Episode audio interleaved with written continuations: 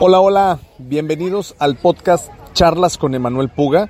Empiezo por explicar el formato en el que produzco estos episodios. Primero que nada es con mi celular, sin ningún tipo de edición, sin algún tipo de corte. Es probable que en algún episodio me equivoque y así lo voy a dejar.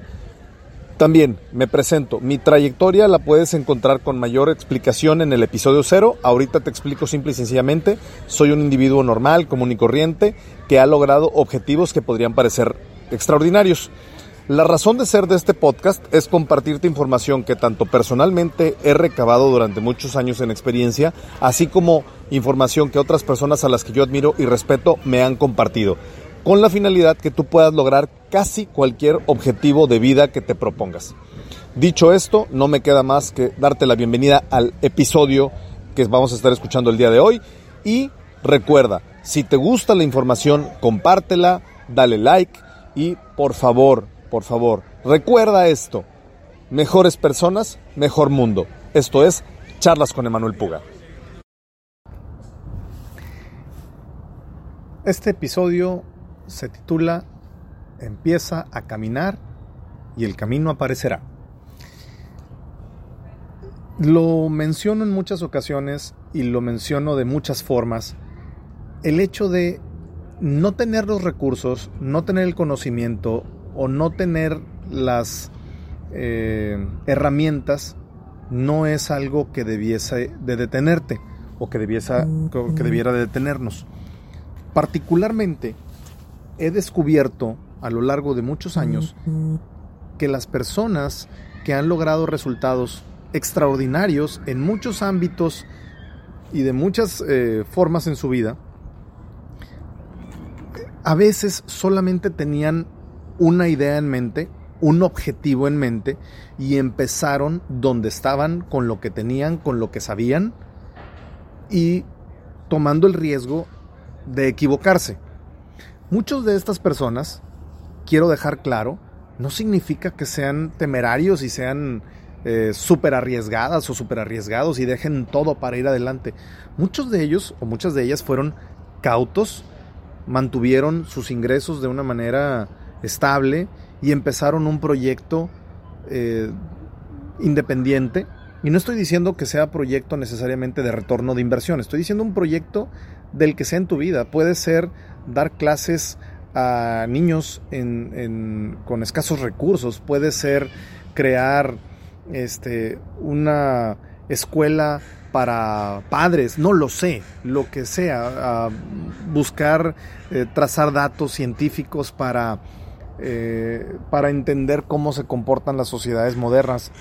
El, proyecto que sea, no, no, le, no, le, pongamos un determinante a un tipo de proyecto. Estas personas, en su gran mayoría, han empezado con una idea en mente de quiero lograr esto o deseo lograr esto y empezaron. Y curiosamente, lo que sucedió es que al empezar a investigar sobre cómo lograrlo, empezaron a encontrarse con otras muchas personas en el camino que les dijeron, oye, me gusta tu idea, me gusta lo que quieres lograr, yo te ayudo. Se encontraron con muchas otras personas que les dijeron, ¿sabes qué? No tengo ni un gramo de conocimiento de lo que me estás hablando, pero conozco a alguien que te puede contactar con otra persona que seguro te puede ayudar. Y así fueron construyendo redes que les permitieron empezar a obtener el conocimiento, los recursos, los procesos, los modelos, las herramientas y empezaron a trabajar más eficientemente. Pero si se hubieran quedado estancados en tratar de reunir todos y cada uno de los elementos que necesitaban para ser exitosos en ese proyecto, probablemente al día de hoy no hubieran empezado. Esto, este modelo en las compañías, en, las organizaciones, se llama Agile o Ágil o Design Sprint y se le conoce como ir haciendo sobre la marcha o hacer eh, crear haciendo y vas perfeccionando. En la vida, las personas también tenemos que aplicar esta clase de modelos y tenemos que hacerlo para poder evolucionar. la mejor manera de aprender algo nuevo es haciéndolo. Siendo cauteloso con los recursos, siendo cauteloso con lo que puede implicar en tiempo, en dinero, por supuesto, en esfuerzo. Pero es muy poderoso este concepto. Quédatelo para ti en tu vida. Cuando empiezas a caminar, el camino va a aparecer. Pero si te quedas parada o si te quedas estático, es probable que lo que veas es un bosque tan robusto que no sepas ni siquiera para dónde moverte y que preferirías quedarte sentado y estancarte. Recuerda, no está mal tomar un momento en tu vida para determinar hacia dónde quieres ir. Eso es indispensable. Pero el tema es que cuando ya tienes un rumbo fijado, empieza a caminar y probablemente vas a caminar en la dirección opuesta. Me ha pasado en diversas ocasiones al iniciar proyectos de diferentes tipos en donde yo empecé a hacer y después o al cabo de varios meses me di cuenta que iba en la dirección opuesta, pero que si nunca hubiera empezado a ir en esa dirección opuesta, no me hubiera encontrado con esa persona que me dijo precisamente que iba en la dirección opuesta y que esa persona me podía ayudar a ir a pasos agigantados en la dirección correcta. Y esa persona me, me vinculó con quienes me pudieron brindar, reitero, el conocimiento, los recursos, las herramientas, las conexiones. Eso es lo que quiero transmitirte el día de hoy. No le tengas miedo a iniciar. Lo que separa a los que logran las cosas de los que solamente sueñan es que dieron un primer salto. Y hay una frase que no recuerdo si es del principito o, de quien sea, pero me deja con este pensamiento. Toda, todo gran sueño comienza con un salto al vacío. Probablemente no sepas hacia todo lo que te vas a enfrentar, pero sabes a dónde quieres llegar. Es probable que el camino sea muy distinto a como lo imaginaste, pero mientras tengas un rumbo fijo, eventualmente vas a llegar. Tal vez no en el tiempo en el que tú querías, pero vas a llegar. Y aquí quisiera compartirte algo para todos aquellos que trabajan en una industria, organización, corporativo, estudiantes que están generando un proyecto.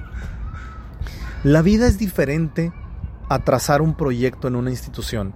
En una institución a veces ponemos hitos, timelines, establecemos presupuestos, fechas entregables y todo tiene que salir sí o sí y va a salir.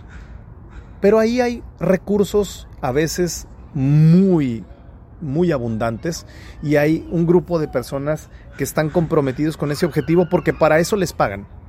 Pero en tu vida cotidiana, en un proyecto en donde probablemente lo vas a iniciar al inicio tú sola o tú solo, es probable que no traigas esa maquinaria detrás de ti y que los resultados se vayan a dar más lento.